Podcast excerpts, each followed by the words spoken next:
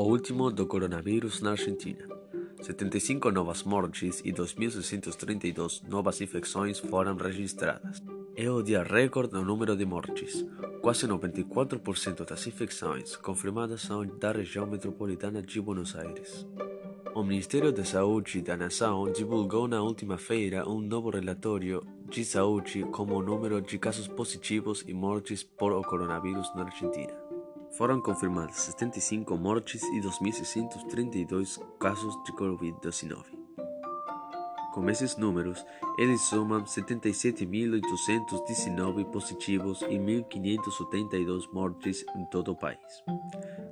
Estes são casos de circulação comunitária e o restante são de investigação epidemiológica.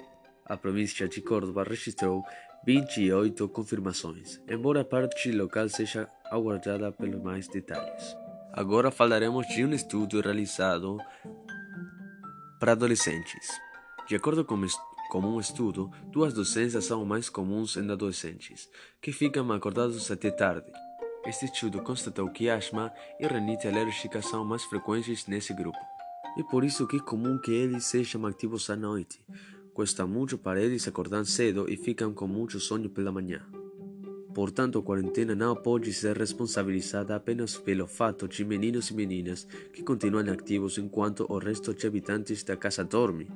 Mas, retirando essa situação excepcional, um estudo publicado nesta semana mostrou que aqueles que ficam acostados até tarde acordam mais tarde pela manhã também, e têm maior probabilidade de sofrer asma e alergias a comparação que vão à cama que acorda mais cedo.